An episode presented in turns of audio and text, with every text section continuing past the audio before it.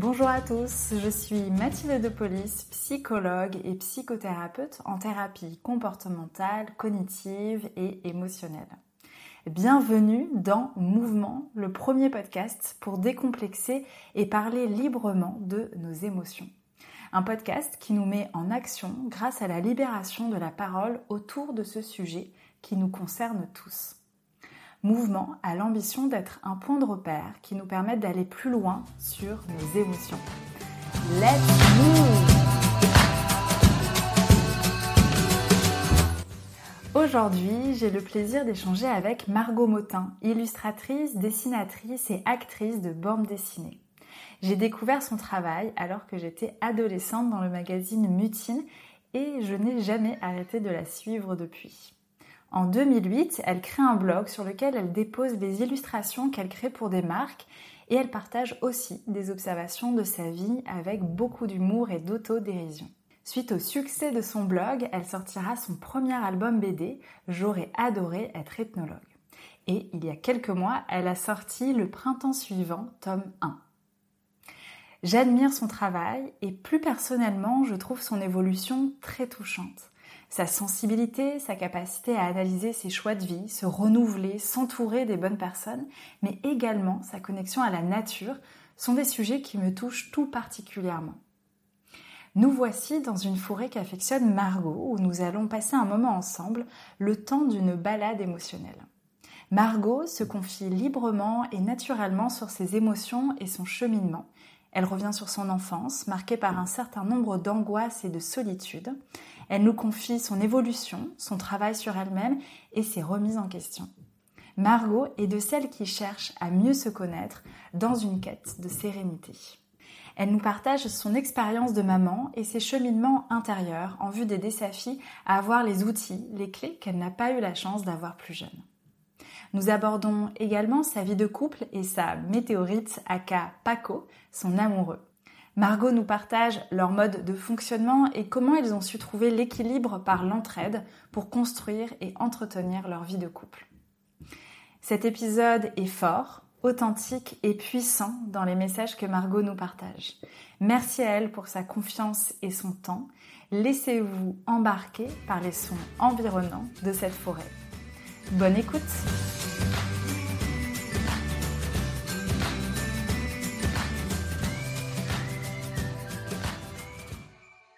Merci beaucoup Margot de m'accueillir dans ta forêt, parce qu'elle n'a pas de donc euh, je dire que c'est la, la mienne. Margot. Une des premières questions euh, que j'ai envie de te poser, c'est de faire un petit retour en arrière et de hum, repenser à la petite Margot. Laquelle? Alors, tu as grandi en Bretagne? Oui, en partie. En partie, jusqu'à 8 ans, c'est ça? Jusqu'au fin CE1, donc oui, je dirais 8 ans à peu près. J'aimerais déjà qu'on revienne sur cette petite Margot en Bretagne. Euh, Avec plaisir. C'est à cet âge-là que j'ai commencé à appréhender les peurs de les peurs la nuit, les peurs du noir, mmh. les peurs de on dormait. Je pense que c'est en Bretagne qu'on a eu chacune une chambre avec ma sœur. On dormait plus ensemble et j'avais assez peur toute seule dans ma chambre la nuit. Donc ça c'est assez marrant. En termes d'émotion, c'est aussi le moment où j'ai ressenti le besoin d'appartenance, d'appartenir à un groupe, d'être acceptée par les élèves. Ça m'a fait faire des trucs vraiment débiles, comme faire croire que mon père avait des épées dans notre salon et que euh, j'avais déjà blessé quelqu'un avec. Ça me rendait très intéressante, mais c'était vraiment nul. Je pense que j'ai commencé à me sentir peut-être pas à la hauteur à ce moment-là. Je me souviens que j'avais aussi fait croire, je ne sais pas si c'était cette émotion qui est liée à ce genre d'action, mais j'avais une babysitter qui avait fait de très beaux, euh, de très belles reproductions d'un tableau qu'on avait à la maison qui représentait des chiens de chasse. Elle nous l'avait laissé et j'avais voulu faire croire à la maîtresse que c'était moi qui l'avais fait. C'est absurde, à 8 ans, aucun enfant ne dessine comme ça. C'est nul. Et je ne sais pas pourquoi j'ai fait ça. Et je crois que je, crois qu'il y avait le début, c'est aussi le moment où j'ai commencé à réaliser, j'avais une angoisse profonde qui était, quand on roulait en voiture, j'étais à l'arrière, je regardais le paysage et je me disais, oh, la mort, ça va durer ah éternellement. Ça veut dire qu'une fois que je serai morte, il n'y aura pas de fin à cet état de mort. Et ça me crée des angoisses, mais prodigieuses. Donc je pense que c'est à peu près l'époque où j'ai commencé à angoissée, à avoir une peur de solitude, tu vois, des, espèces mmh d'émotions comme ça, un peu négatives, parce qu'avant, j'ai pas trop de souvenirs. c'est sympa pour commencer ce podcast. Et ouais, donc en fait, anxieuse. J'étais très anxieuse. Ok. Ça, on va voir au fil du podcast comment tu as évolué là-dessus. Ouais. Et après, tu as déménagé, alors moi, dans ce que j'ai lu, à Châtelet-Léal, à, Paris. Ouais, le choc euh, thermique a été un petit peu fort. Et là, ce que. Euh, et puis l'arrivée euh, quelques années après au collège, du coup. Enfin, à, quelques années près. Donc là, ça a dû être un peu. C'était un peu violent, surtout que là, je t'ai parlé des émotions négatives que j'avais pu commencer à ressentir à cet âge-là, mais j'étais dans un écrin euh, vraiment très protecteur de nature. De... C'était un tout petit village en Bretagne dans le Morbihan. On était au bord de la mer. Et euh, euh, il y avait des moments de grande.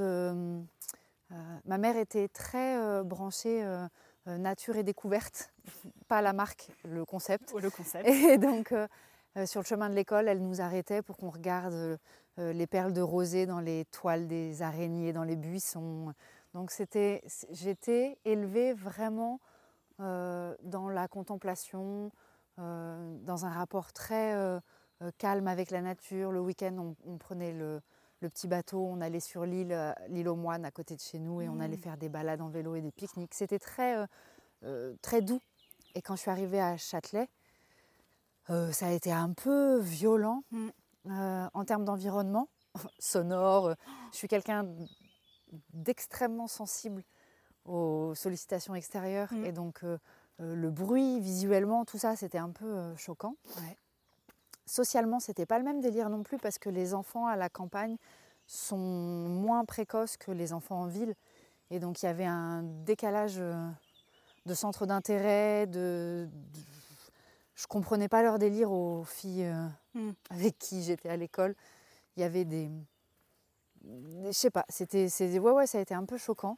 Le fait de ne pas avoir de vue depuis la fenêtre de ma chambre, c'était un truc qui me choquait vachement. Ah parce qu'on donnait sur une cour, en fait, et donc on était à 5 mètres de la façade d'en face, et je ne comprenais pas le délire.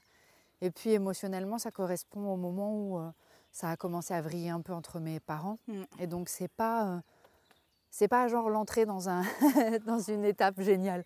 C'est plutôt un truc d'adaptation un peu compliqué à un âge où c'est déjà compliqué en plus. À un âge où c'est déjà compliqué. Après, euh, la fin de primaire, là, 8, 9, 10, du CE2 au CM2, c'est resté très correct parce que j'étais dans un petit collège, de, une petite école primaire de quartier, et j'ai eu des enseignants complètement dingos, notamment en CM2, un instit qui nous emmenait euh, au bois de Vincennes ramasser des tritons pour faire des aquariums dans la... On avait des colombes en liberté dans la classe. Euh, c'était un rocker, il prenait sa guitare et il chantait régulièrement et tout. C'était très très, c'était très très drôle. Euh, petit big up en passant à une humoriste qui s'appelle Amel Chabi qui était en classe avec moi et qui justement sous, le, sous la direction de cet instit euh, faisait des, des sketchs devant la classe. Donc c'est très très drôle en fait quand j'y repense. Une liberté. Ouais. Et c'est vrai que ça m'a permis de faire la transition entre la Bretagne et la ville de façon un peu cool parce que mm j'étais pas pressurisée par le système scolaire. C'est après au collège que là, j'ai pris une gifle monumentale. T'as pris quoi comme gifle euh, au collège? Euh, J'ai pris, euh, j'ai pris le groupe. Ah oui. Ah le groupe là, ça... a été un petit peu compliqué. Ça a été un petit peu compliqué. J'avais mes copines de primaire, mais c'est vrai qu'au moment du collège, il y a des élèves d'autres établissements qui arrivent. La bande initiale est un peu perturbée, puis mm. il y a des groupes qui se reforment et les codes sont plus les mêmes. On n'est plus dans un truc enfantin où tu te retrouves à la, dans la cour de récré pour jouer à 4 size. Euh, ça devient euh, des codes vestimentaires, des codes de parler, des codes de se comporter, etc. Des codes de comportement, pardon. Ouais. Bah, ça, j'étais pas adaptée à ça. J'ai trouvé ça hyper, euh, hyper violent. Et je, me fais, quand je repense à moi au collège, je me vois les yeux écarquillés comme ça regardant dans la cour et me disant que faut-il faire? C'est pas ce que je faisais. C'est pas ce que je faisais, mais j'étais vraiment genre là, oh, je comprends rien, je comprends rien. ça avait l'air si naturel pour les autres nanas. En plus, j'avais surtout des copines qui avaient eu des grands frères ou des grandes sœurs, donc qui étaient déjà mmh. initiées. Moi, je suis l'aînée et, donc euh, je comprenais rien. Celle qui faisait semblant de fumer, celle qui se maquillait, celle qui... mais j'étais larguée. Je me souviens qu'elle s'était foutu de moi parce que je faisais pas bien mes revers de jean. Je les faisais à l'extérieur alors qu'à l'époque, bah, il fallait les faire à l'intérieur et les bloquer avec un trombone. Et moi j'étais là genre mais quel est ce monde? Je ne comprends rien. Ça a été vraiment et tu as eu des personnes euh, ressources, vu que tu es la, plus grande Est-ce qu'il y a eu des personnes justement qui ont pu euh, t'aider à trouver les codes Non, et c'est ça qui a été le hmm. plus. Euh, dans ma formation, c'est ce qui fait que j'ai un tempérament assez solitaire et c'est ce qui a été le plus difficile. C'est que j'ai pas eu de figure ressource pour m'aider à comprendre et pour m'aider à avancer là-dedans. J'ai vraiment avancé à l'aveuglette en me cognant sur les murs. c'est la sensation que j'en ai a posteriori. Tu vois donc en fait, l'anxiété a, continué à, être là. Euh, voilà. Ah, mais complètement. L'envie de solitude? Euh, Ouais, j'avais. Euh, Est-ce que c'était une envie ou un besoin à, ce moment-là? Je pense que c'était pas conscientisé. C'est juste que on avait, on a toujours, une, on avait une maison de, une maison secondaire en Normandie, là d'où on vient. Et en fait, très régulièrement, à toutes les vacances et très régulièrement le week-end, on allait là-bas avec mes parents. Et quand je me retrouvais là-bas, que j'allais marcher toute seule sur la plage, et je me revois vraiment euh, seule sur la plage, face à la mer, avec euh, l'impression que euh, la mer était une amie, pauvre petite fille. vraiment quand j'y repense. Et là, je me sentais un peu en paix, genre pas jugée, c'est pas compliqué, je suis bien. Et donc, il y avait une ressource dans, la, dans ces moments de solitude à cet endroit-là. Mais je ne l'activais pas consciemment. Je ne me disais pas, euh, tiens bon, dans 15 jours, euh, tu es en Normandie, tu vas pouvoir euh, souffler et te ressourcer. J'étais, mm. pas, j'étais trop dans le cœur des choses pour avoir du recul. Donc on a, on a vu la petite Margot en Bretagne, ensuite arriver à Paris avec le, choc. Ouais.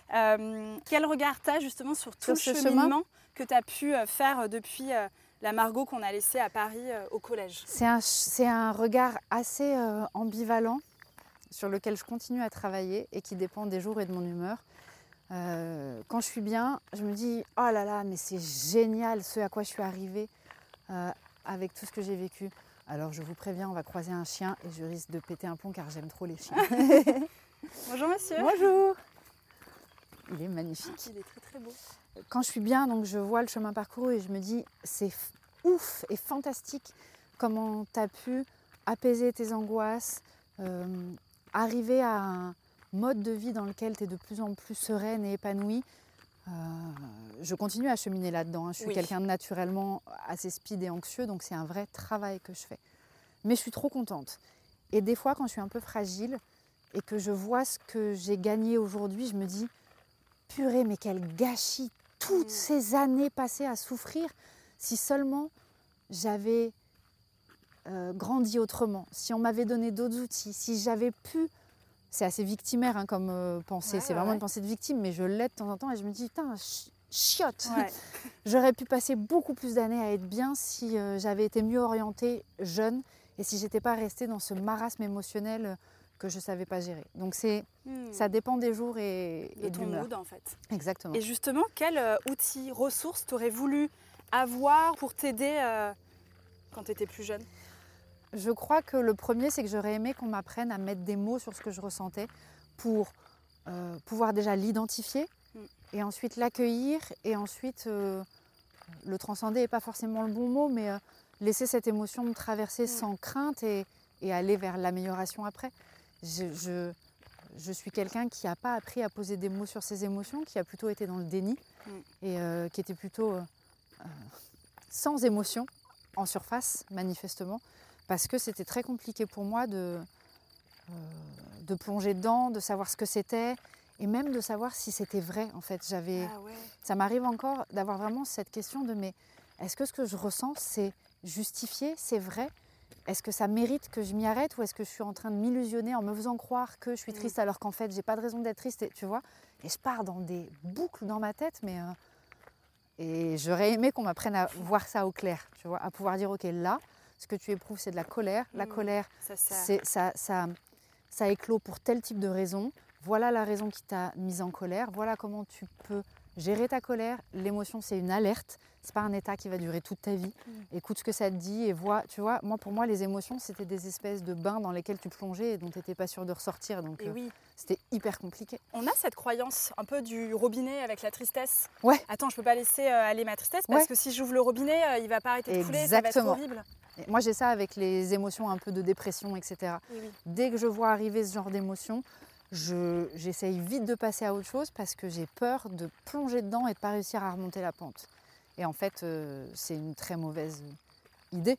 C'est une idée reçue. Et puis, c'est une idée reçue et c'est un mauvais calcul parce qu'au final, ça continue à exister quelque part à l'intérieur de moi, loin de mon regard, mais c'est là. Et à un moment donné, ça finit par péter quoi qu'il arrive. de ce que tu nous as partagé de ta maman, elle avait euh, a priori une connexion ou en tout cas un attrait pour la nature. Ouais.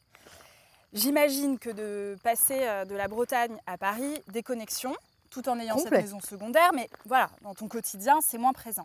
Et aujourd'hui, j'ai l'impression que c'est comme si tu t'étais reconnecté à une partie de la petite Margot. Ah, complètement. Mais complètement. comment tu l'expliques? Il y a eu une rencontre, il y a eu un déclic, il y a eu euh, où ça s'est vraiment fait euh, petit à petit. Parce qu'aujourd'hui, c'est. Je ne sais pas pourquoi ta question me fait rire. Je pense que c'est parce que ça touche plein de choses. Ok. Euh, la première, je réalise en parlant avec toi qu'en fait, à l'époque où j'étais adulte et à Paris, ma mère déjà la première a quitté Paris pour retourner s'installer en Normandie. Ok. Et donc elle, elle a fait ce premier trajet inverse. Et chaque fois que je venais chez elle, j'allais chez quelqu'un qui vit à la campagne, mmh. euh, qui a ralenti son rythme, qui va faire son marché en vélo. Et donc j'ai, à travers elle, j'avais déjà reconnecté à une certaine façon de fonctionner. Mais j'assimilais ça aux vacances. Je n'avais pas encore réalisé que ça pouvait être la vraie vie. Euh, j'étais très parisienne à l'époque et je ne me voyais pas du tout vivre en province. Et puis euh, il y a, est arrivé franchement, le truc qui est arrivé dans ma vie comme une météorite, une comète qui a bouleversé toute mon existence, mm. c'est Paco, mon amoureux. Mm. Parce que lui, quand il est arrivé, ça a remis en question tout. Et euh, quand il est venu s'installer ici au Pays Basque, mm-hmm. pendant un an, on a fait, euh, on a fait euh, des trajets. Et en fait, mais nul, aucun intérêt. Paris me paraissait mais nul et débile. Quand je voyais que lui, sa fille faisait du surf, ils étaient à la plage tous les, tous les week-ends ou après l'école. Ils vivaient, enfin, ils avaient une qualité de vie de dingue. Enfin, les premières fois que j'ai atterri au Pays Basque, j'ai été choquée par. Euh, c'est tellement irrigué ici, c'est tellement fort. Tout est grand, tout est verdoyant, tout est mm. touffu, tout est. Ça m'a mis une grosse gifle.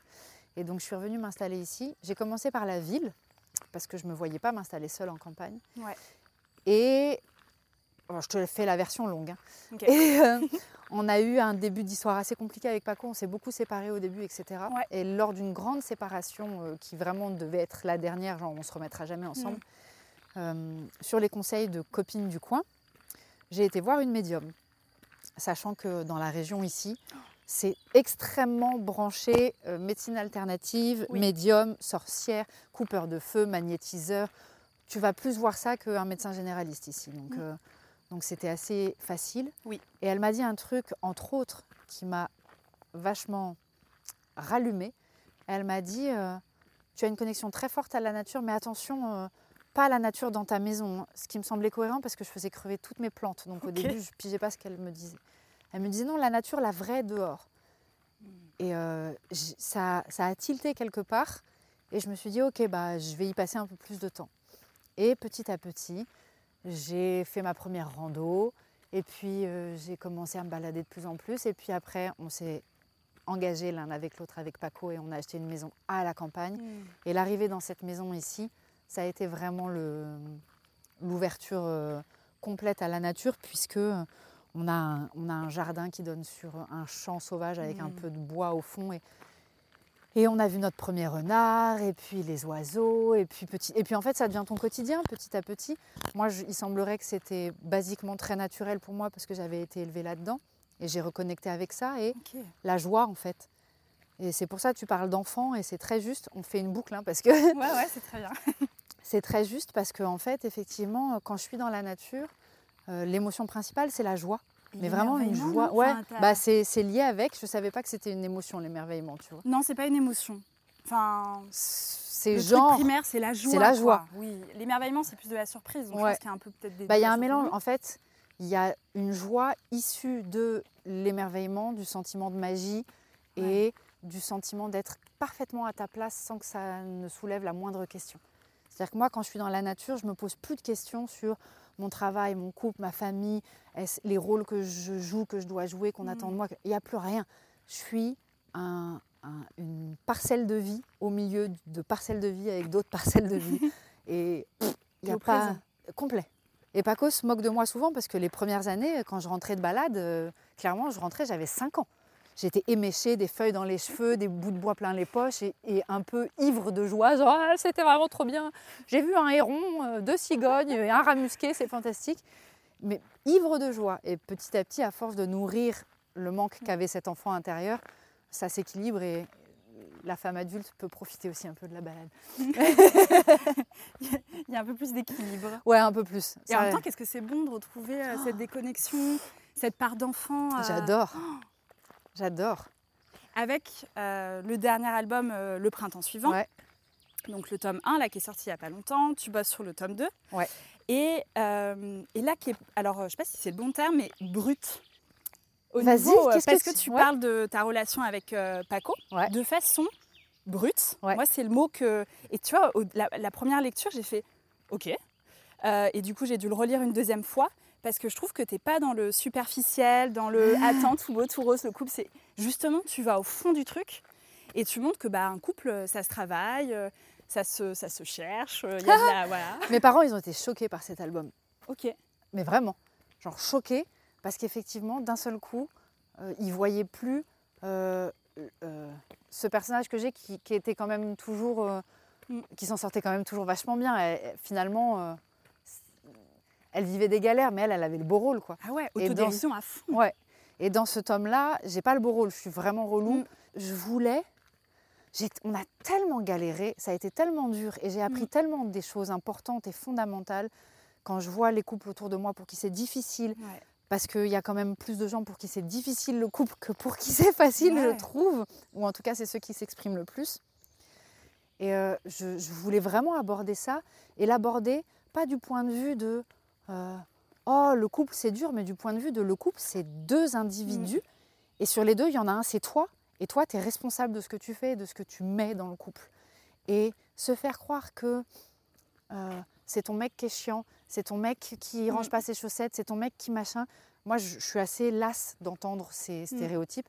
Ça me fait rire une fois, deux fois, mais je trouve que ça n'aide pas à trouver des solutions parce que c'est juste un camp qui renvoie la balle à l'autre en permanence et le couple, on est censé s'unir et avancer ensemble et pas se renvoyer la balle tout le temps en disant euh, les mecs sont bordéliques, oui mais les nanas sont ceci. Non, effectivement, mon mec a plutôt une tendance bordélique là où je suis super maniaque, ce qui donne l'impression qu'il mm. est bordélique. C'est juste que moi, je suis super maniaque. Et j'avais besoin de passer par cette interrogation de soi et de mais qu'est-ce que je mets en fait? J'ai l'impression que ça marche pas, mais c'est pas juste une fatalité. Euh, le couple n'est pas une entité comme ça qui décide pour nous. Si ça marche pas, c'est que moi je fais des choses qui font que ça marche pas. Qu'est-ce que c'est? Bien évidemment, dans la vraie vie, euh, Paco, dans notre couple, il a sa part de responsabilité aussi, mais c'est pas ce que je voulais aborder là, parce que je suis pas dans sa tête, parce que je peux pas écrire sur lui mm. et sur. Euh, alors après, ça apparaîtra un peu plus dans le tome 2, ça va se rééquilibrer.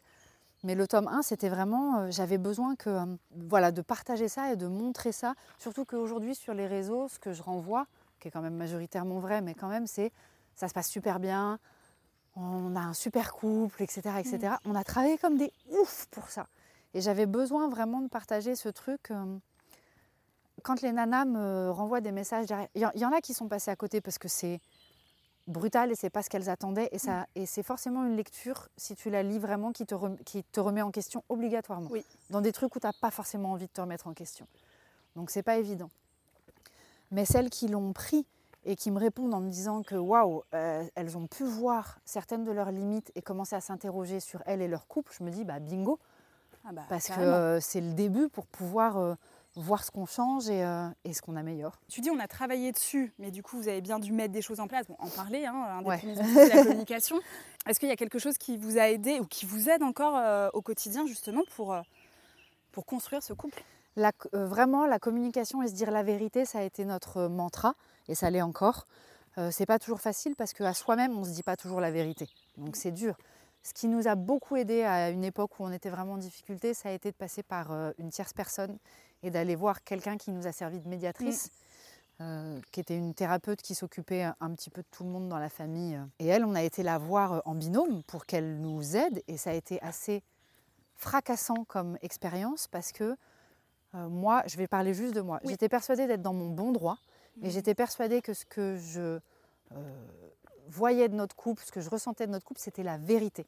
Et que c'était moi qui avais raison, c'était Paco qui s'était mal comporté, c'était lui qui n'était pas juste, c'était lui, c'était lui, c'était lui. La première fois, une des premières fois où on s'est posé tous les deux, qu'on a raconté nos versions et que la nana m'a regardé en me disant Margot, tu déconnes? Et que j'ai compris. Mais vraiment, ça m'a choqué. J'étais là, genre, merde, si elle, elle le dit, c'est hmm. une femme, c'est notre thérapeute, et elle dit que c'est moi qui déconne, ça veut dire qu'elle a raison. Ça veut dire que depuis le début, je fais genre c'est lui alors que c'est moi. Ça a été une claque. Mais en même temps, ça a été le début euh, du trajet parce que c'est là que j'ai pu comprendre que euh, je détenais pas la vérité.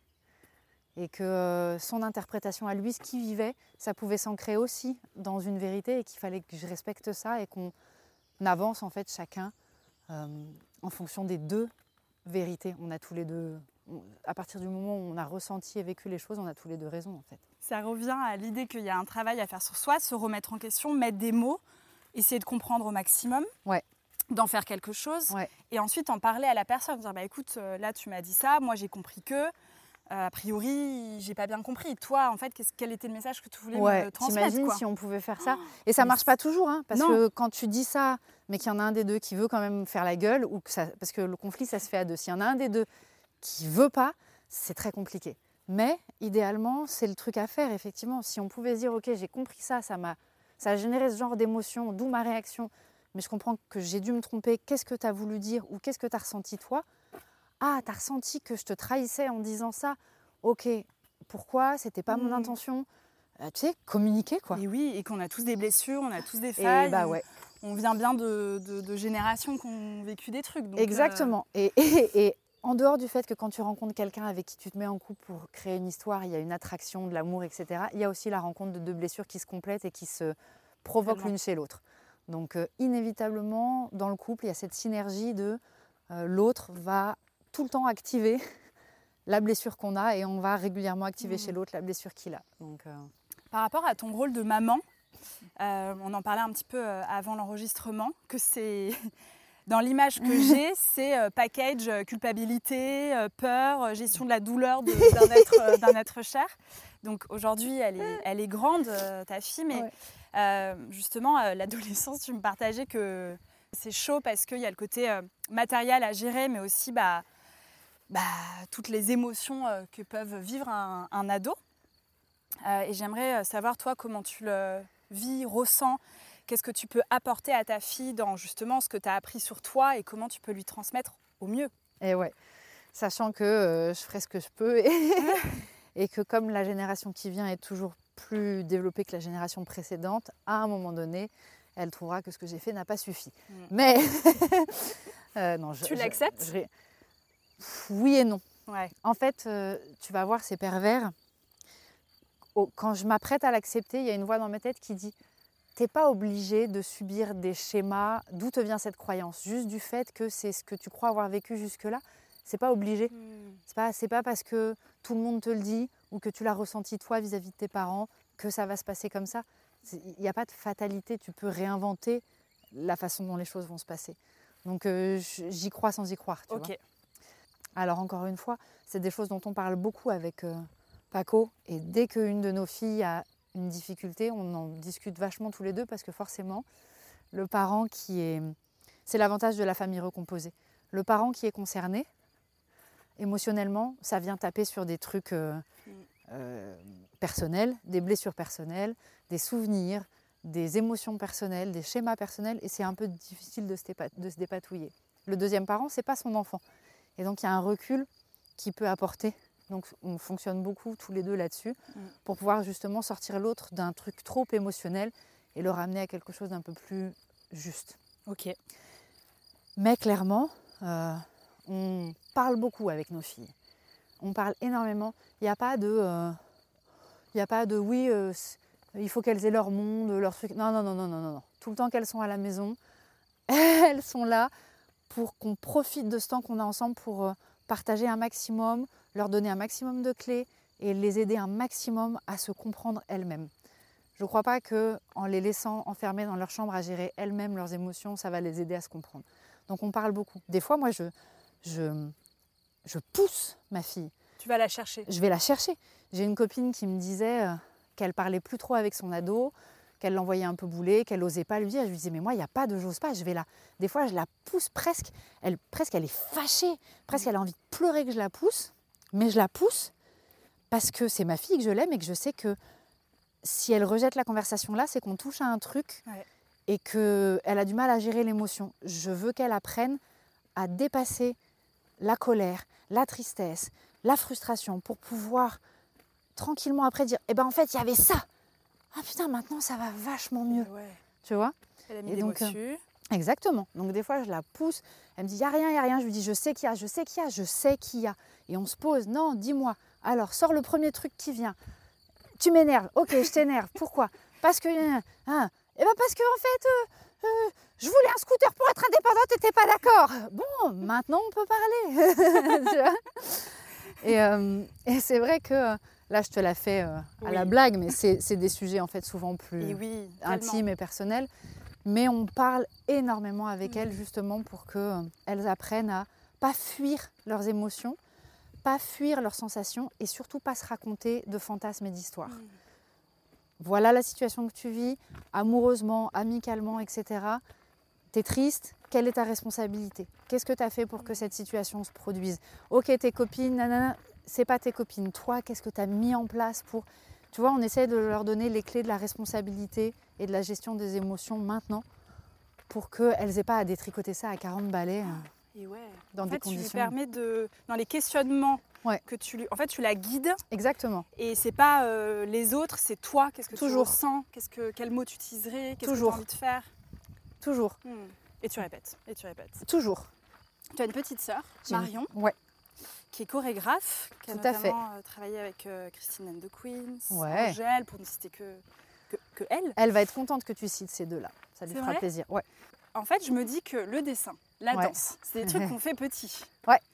Et je trouve que toutes les deux, vous avez fait un métier, bah, un métier passion. Tout à fait. Mais qui vient de quelque chose euh, de, de votre enfance. Ouais. Je me dis, il y a une liberté. Il y a une liberté dans l'éducation qu'on vous a donnée. Il y a voilà, c'est vraiment le regard que j'ai. Je sais pas toi le ce que tu peux dire là-dessus. Oh, ça vient de notre maman. Ouais. Euh, notre maman a une âme d'artiste profondément qu'elle n'a pas pu exploiter pleinement dans sa vie. Et je pense que c'était hyper important pour elle que nous, on puisse. Elle, elle y croyait. Hein. ça posait pas de. Il n'y avait pas de restriction pour elle. C'était évident qu'on pouvait être artiste. Tu vois. Elle a évolué dans ce milieu-là et tout. Elle, elle nous a jamais dit genre c'est compliqué, tu peux pas. Ah, mais allez-y, soyez danseuse et dessinez, bien sûr. Elle a toujours entretenu ça. Depuis qu'on est toute petite, elle nous initie à la, à la musique, à la danse. On a toutes les deux fait de la danse, on a toutes les deux dessiné et chacune a choisi la voie dans laquelle elle mm. était vraiment le plus à l'aise. Mais euh, ça a toujours été. Euh, et puis après, c'est, on faisait des spectacles à la maison. Ma sœur, elle faisait des spectacles. Euh, ça a toujours été très, un bain très artistique. Ah, Donc, c'était, Donc en fait, c'était naturel. C'était hyper naturel. C'était hyper naturel. Elle nous a jamais euh, calé dans des chemins d'études mm. relous. Euh, mon père a essayé un peu plus, mais ils étaient séparés et on vivait avec mm. ma mère, donc elle a eu gain de cause. Euh, par contre, lui nous a apporté des choses très importantes à ma sœur et à moi, c'est que lui, il est très cartésien et mm. très carré. Et il, nous a, il vient du milieu bancaire, donc il nous a donné des ressources euh, très pragmatique pour gérer nos carrières et nos situations. On est des artistes, mais pas qui fly complètement et qui gèrent rien. On est des artistes qui font leur budget et qui gèrent leur thune. tu vois Et c'est vrai que le mélange des deux, ça construit une carrière en fait. Carrément. Euh, on arrive bientôt à la fin euh, de ce podcast. Je t'ai fait faire 18 fois le tour de la forêt. On a vu 18 fois les mêmes personnes. les mêmes chiens. On les a vus au petit-déj, en train de s'habiller, en train de partir. Là, ils sont à l'apéro. C'est ça.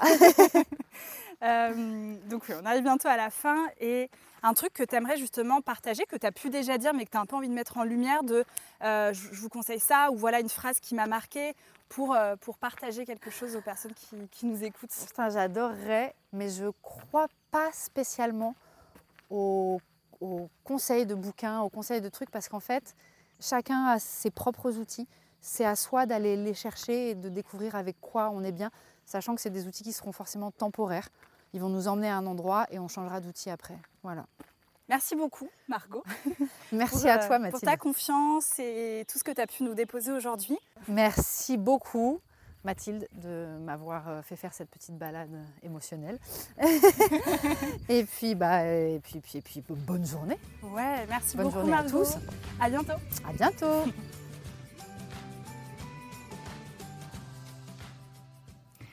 Merci d'avoir écouté cet échange avec Margot Motin. Je vous propose maintenant de revenir sur les points importants qu'elle a pu nous partager et d'aller plus loin en vous proposant certains outils ou certaines réflexions.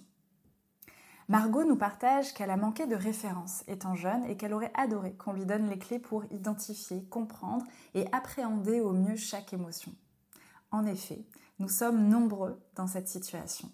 L'idée est de prendre le temps de respirer, de s'écouter et d'identifier quelles émotions on peut être amené à ressentir.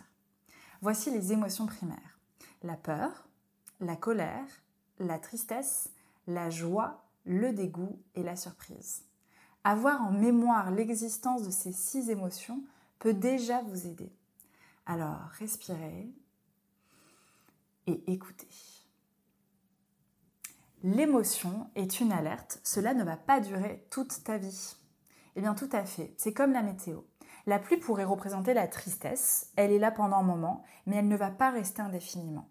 Plus on repousse nos émotions, plus elles prennent de la place. L'idée est donc de les accueillir pour les laisser passer. Écouter ce qu'elles ont à nous dire, car oui, chaque émotion est comme un message à nous de les écouter. Que ce soit dans sa relation amoureuse avec Paco ou avec sa fille, Margot nous partage l'importance de partir de soi. Si nous donnons toujours la responsabilité à l'autre, alors nous n'avançons pas. La première étape est sûrement de se remettre en question, de travailler sur soi, de se connaître, nos failles, nos forces, pour ensuite aller vers l'autre. Une dernière chose qu'elle met en avant. Les parents ont souvent cette croyance qu'il faut laisser tranquille un ado. Eh bien, selon Margot, pas forcément, ou en tout cas pas totalement. C'est vrai, l'ado en crise va vous repousser pour plusieurs raisons, mais il a besoin de vous. Aidez-le à mettre des mots sur ses émotions. Mais pour mieux le guider sur ce chemin, peut-être devriez-vous commencer par faire le chemin vous-même. J'espère que ces outils vous auront aidé et que cet épisode vous a plu, que vous aurez appris des choses et que cela vous aura donné envie de vous mettre en mouvement. Un grand merci à Margot Motin. Vous pouvez la retrouver sur Instagram et en librairie. On se retrouve très vite pour un prochain épisode. Si vous avez aimé ce podcast, je vous invite à le partager autour de vous, à laisser un avis sur iTunes, Apple Podcast et vous pouvez me suivre sur Instagram at Mathilde. À très vite pour un nouvel épisode.